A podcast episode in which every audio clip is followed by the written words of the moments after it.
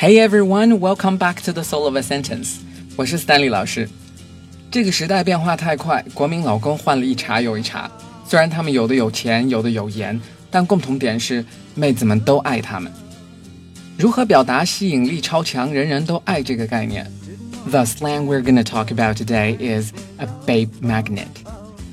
Babe 指的是美少女，这个词实际上跟 baby 是一样的。说到这个词，马上就会想到 Angelababy。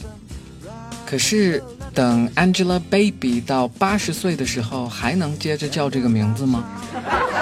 Magnet 是磁铁，比如冰箱贴就是 fridge magnet。看过《X 战警》的同学都知道大名鼎鼎的万磁王，他的名字就叫做 Magneto。Babe Magnet 就是指撩妹指数爆棚的人。男生不论年纪，最高荣誉应该就是被叫做 Babe Magnet。比如。Happy birthday, Chris, you babe magnet！生日快乐，Chris 大帅哥。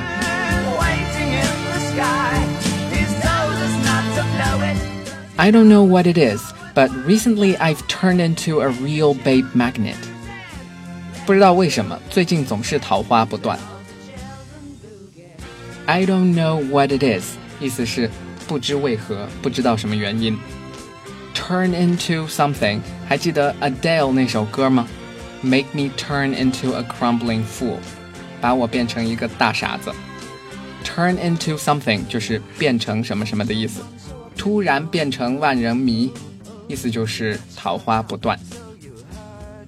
I don't know what it is, but recently I've turned into a real babe magnet. Look out your window, I can see his light. 直接称赞某人是 babe magnet。 可能听起来有点过分，这个马屁拍的也太那什么了。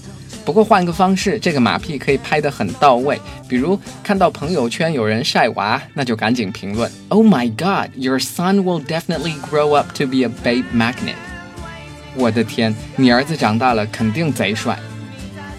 Definitely 是肯定的回答，意思是一定的、必须的。Oh my God。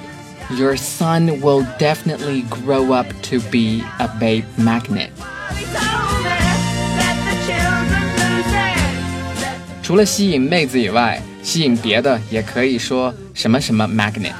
比如，My old car was nice, but it was sort of a ticket magnet. Ticket 是票据、罚单。我原来那辆车很不错，就是有点招罚单。My old car was nice, but it was sort of a ticket magnet. 总结一下，吸引力强可以用磁铁 magnet 来表达，吸引什么就是什么 magnet。今天的句子 number one。I don't know what it is, but recently I've turned into a real babe magnet. Number two, oh my god, your son will definitely grow up to be a babe magnet.